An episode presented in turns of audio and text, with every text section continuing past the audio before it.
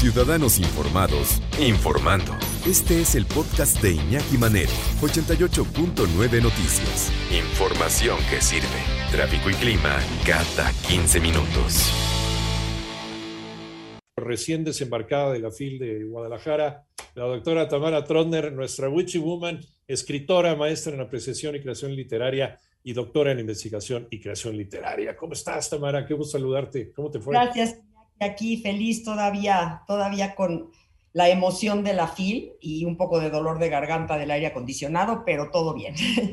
No, y además fotos muy padres que pusiste con, con muchos eh, autores, con gente también del, del, gremio, con todo lo que se podía encontrar en Guadalajara, la verdad. Qué delicia, qué delicia haber estado ahí en, en la FIL.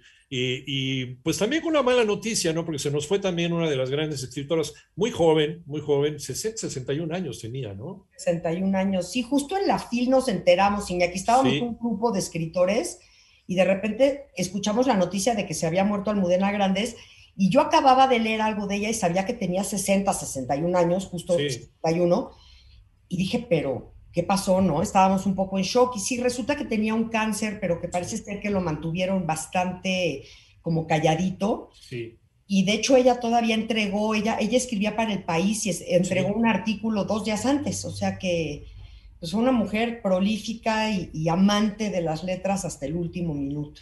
Sí, así como todos los grandes escritores, pues también se mantienen, así como el Gao y así como todos, se mantienen haciendo trabajo periodístico, escribieron también para, para periódicos entre un libro y el otro, pero Almudena Grande siempre ha sido como la, gran eh, cronista de la España, la España franquista y su transición hacia la democracia, ¿no? Ha sido como el gran ojo crítico, pero también con, con, esta, con esta vena picaresca, ¿no? Un estilo muy, muy particular.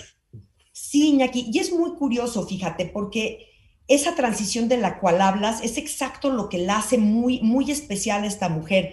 Ella en 1989 publica Las Edades de Lulú, un libro por el cual es muy conocida, casi es el que casi la mayor parte de la gente conoce, y es un libro, bueno, e-, erótico, casi, casi con pinceladas pornográficas, es genial eh, es un atrevimiento a mostrar el deseo de una mujer eh, que no cae en, esta en la sensibilidad de la novela romántica, ¿no?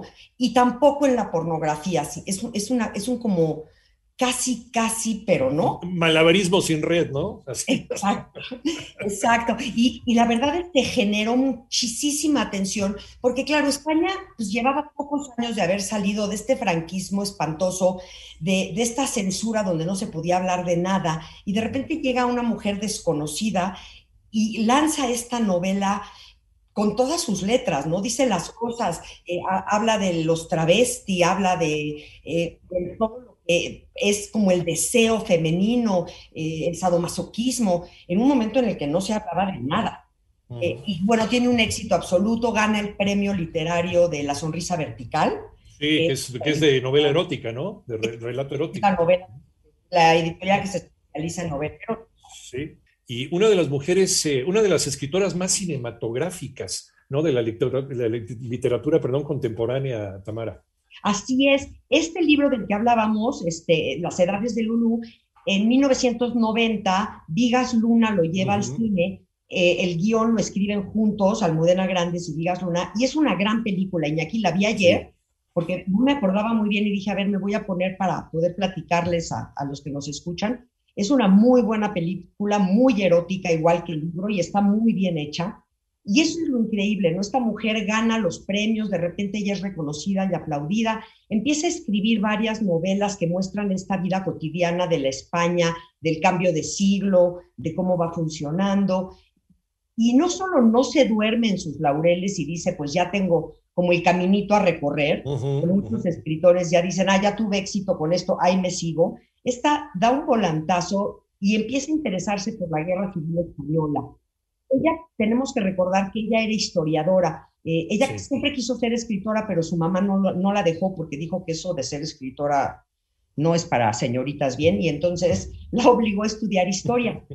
Y fue maravilloso porque realmente cuando ella empieza a escribir un libro que se llama El corazón helado y empieza a armar un ciclo de novelas que los llama episodios de una guerra interminable con todo esto, precisamente que tú mencionabas, de la, del franquismo, de la guerra civil española, ella va reuniendo documentos sobre la lucha clandestina de la resistencia antifranquista en la posguerra.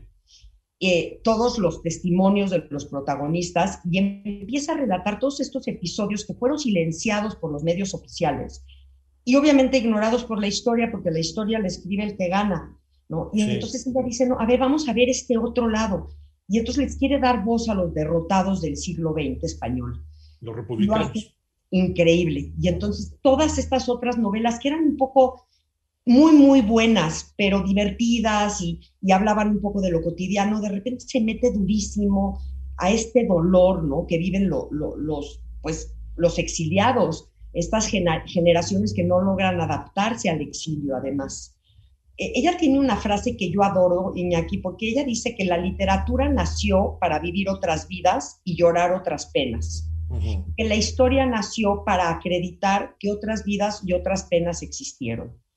Y me parece una frase bellísima que resume todo lo que ella quiso hacer en 13 novelas, estas últimas que, que, es, como un, bueno, un conjunto de novelas que hablan de, de la guerra, eh, porque lo que hace es poner a seres reales a vivir ficciones. ¿No? Eh, en la novela histórica, ella dice es que para escribir novela histórica sí hay que llegar a un equilibrio perfecto entre la libertad creativa y la lealtad a la verdad histórica. Y muchos escritores de novela histórica no hacen esto, por lo menos no tan magistralmente como lo hace Almudena Grandes.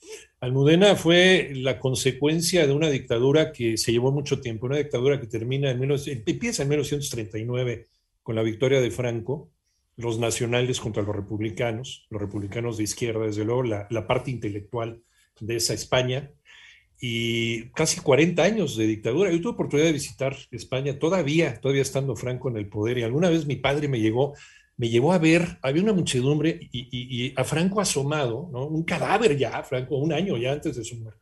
Estoy hablando del 74, Franco murió en el 75 y, solamente, solamente los que lo, le gritaban, lo alababan, ¿no? Eran, eran pues personas ya, muchos de la tercera edad, ¿no? Es algo que lo tengo muy presente desde niño. Los jóvenes lo repudiaban porque ya era otro mundo, ¿no? Fue una dictadura que terminó, eh, eh, pues por darle este cerrojazo al fascismo en Europa, en la Europa occidental. Era lo que estaba esperando Europa para modernizarse, que se acabara el último reducto del fascismo y la modernidad que llegó con la muerte de Franco. Claro, y estos jóvenes que dices, Almudena Grandes y toda su generación, estaban ávidos de hablar, de decir, de explayarse, y claro, no podían, el miedo era terrible, ¿no? Entonces, en el momento en el que muere Franco y pueden empezar a hacerlo, por supuesto que surgen grandes, grandes escritores dentro de todos estos republicanos, pues aquellos que se quedaron, porque eran muy chicos probablemente y no se exiliaron, pero pues una gran, bueno, lo sabemos, México recibió a muchísimos exiliados españoles que han sido extraordinarios, ¿no? En México, bueno, generaron, modernizaron México, hicieron cosas maravillosas. Entonces, sí, y Almudena Grande se queda y entonces se vuelve una de las voces que son de la declaración de amor más profunda a España y sobre todo a Madrid. Ella habla de Madrid como esta, esta ciudad donde ella dice donde nadie es más que nadie y donde el caos es misteriosamente ordenado. Sí, sí, es, de, este, de este Madrid y de esta España y de esa generación, de un, ayer justamente hablábamos ya del retiro de Joan Manuel Serrat, ¿no? De esa generación, Joan Manuel Serrat, de Víctor Manuel, de Ana Belén, de Paxi Andión, del mismo Joaquín Sabina, del mismo Miguel Ríos, que estaban esperando ya la oportunidad de la apertura, porque no eran bien vistos por el régimen de Franco y siempre vivían escondidos haciendo su música de protesta hasta que viene ya el destape, que ese destape también le costó mucho a España, ¿no? Porque en lo que se asentó el polvo llegaron a un equilibrio, mira que les fue re mal también, ¿eh?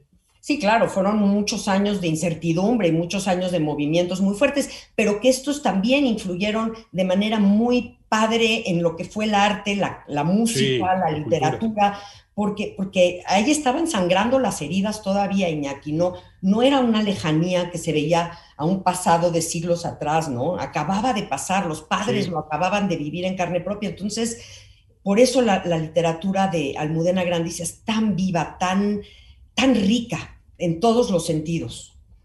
¿Qué nos recomiendas? ¿Cómo empezar a leer Almudena Grandes, Pues mira, yo empecé con Las Edades de Lulú, Eh, además es su libro más reconocido. Si te gusta literatura erótica, lánzate con las edades de Lulú porque es delicioso, fuerte, eh, visualmente eh, tremendón, pero delicioso.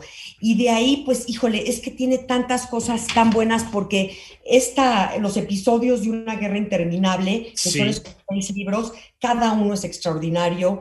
Eh, tiene uno que su segunda novela, creo que es Te llamaré viernes, también es buenísima. Y luego tiene libros de cuentos. Entonces, Almudena Grandes ganó todos los premios, Iñaki, o sea, muchos muy importantes. Entre ellos, el Sor Juan Inés de la Cruz y el de Elena Poniatowska, por ejemplo. Hay que, hay que leer a Almudena Grandes porque es una gran representante de esta transición del siglo XX al siglo XXI, una mujer que se mantuvo todavía escribiendo y no solamente escribiendo, sino también en otro tipo de, formas de arte, como en el caso de la cinematografía. Ahí está la recomendación de la doctora Tamara Trotner. ¿En dónde te encontramos, doctora? En las redes se me encuentran como Tamara Trotner Iñaki y me va a dar muchísimo gusto saber de todos ustedes y siempre contesta, me consta. Escritora, maestra de apreciación y creación literaria y doctora en investigación y creación literaria. ¿No hay, no hay aullido del perro ahorita? ¿No hay ladrido? Todavía no digo la palabra mágica, deja que la diga. gracias, gracias Tamara. Gracias Iñaki, mil, mil gracias, cuídate mucho. cuídate mucho. Saludos a todos, bye.